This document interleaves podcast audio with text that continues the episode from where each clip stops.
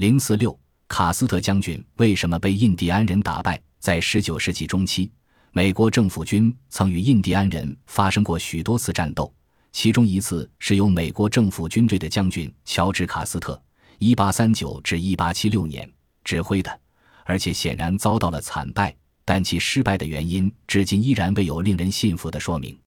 卡斯特将军长期从事军旅生涯，以骁勇善战著称，并不断晋升。在一八七六年六月二十五日的一次对印第安人的战斗中牺牲。这次战斗发生在现在美国的南达科他州的小比格霍恩，是一次著名的但有争论不休的战斗，被人称为卡斯特的最后一击。这次战斗对美国政府军，尤其对卡斯特指挥的军队而言，是一幕悲剧，其整个军队都损失殆尽。卡斯特于一八六一年。毕业于美国著名的陆军军官学校西点军校，他由于在各种战斗中英勇无畏、敢打敢拼，终于在1865年4月光荣地被晋升为少将。在内战之后，由于陆军的缩减，卡斯特不得不接受降低军衔的事实，去任陆军中校，被分配到第七骑兵团与大平原上的印第安人作战。他曾在1867年受到军事法庭的审讯，并被停职一年。在复职以后，他变成一个凶悍、粗野、无所畏惧的作战指挥员。他在对印第安人夏廷和苏森特，尤其在对达科他领地的一些印第安人的作战中，取得了明显的成功，而且因此他的声誉不但获得恢复，而且日益提高。然而好景不长，一八七六年，在南达科他领地的黑山地区发现了金矿。印第安人认为该地区是神圣不可侵犯的，各地许多印第安人也像潮流一样汇聚而来。为了从印第安人手中夺取金矿的开发权，美国政府在1876年1月末指令印第安人的各个部落迁进政府规定的保留地区。当时，夏廷和苏森特部落的一些印第安人对政府的指令不予理睬。其中许多人或许对政府的指令根本就不愿也不想接受，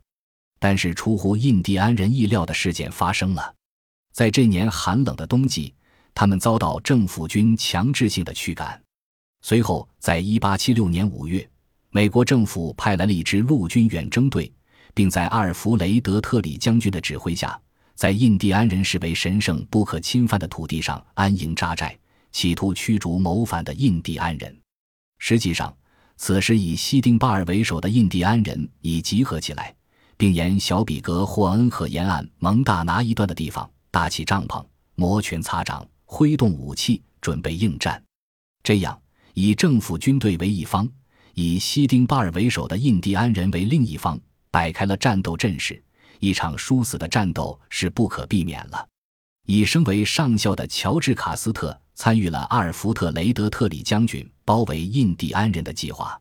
卡斯特接受特里的命令，率领第七骑兵团越过罗斯巴德河，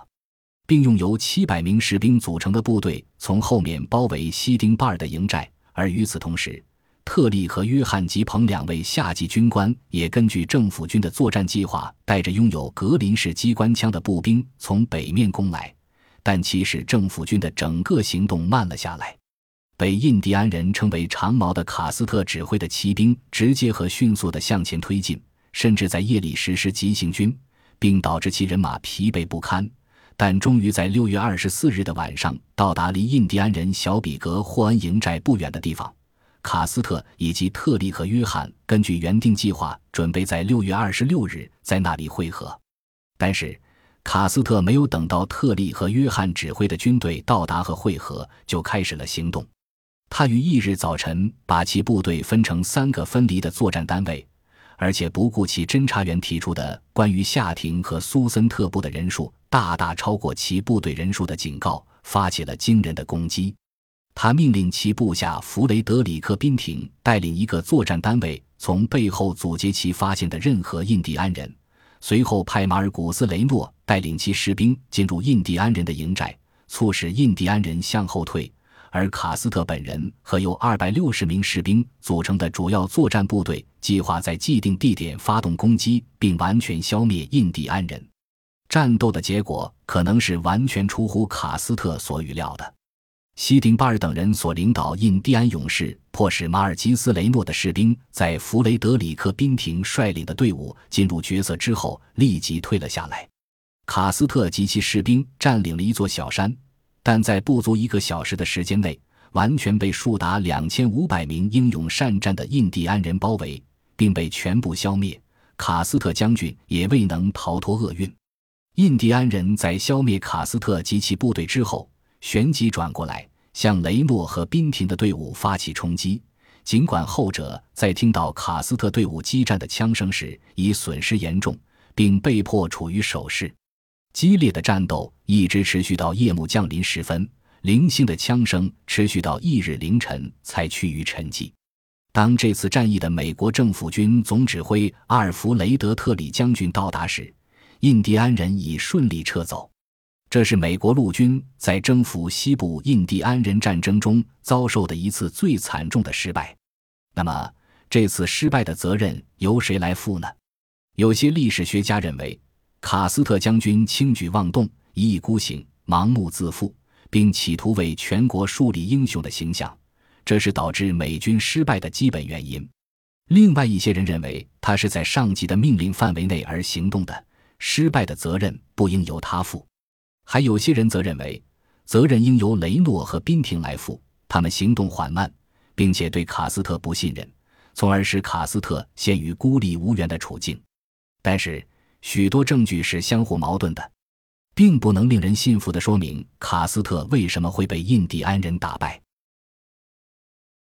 本集播放完毕，感谢您的收听，喜欢请订阅加关注，主页有更多精彩内容。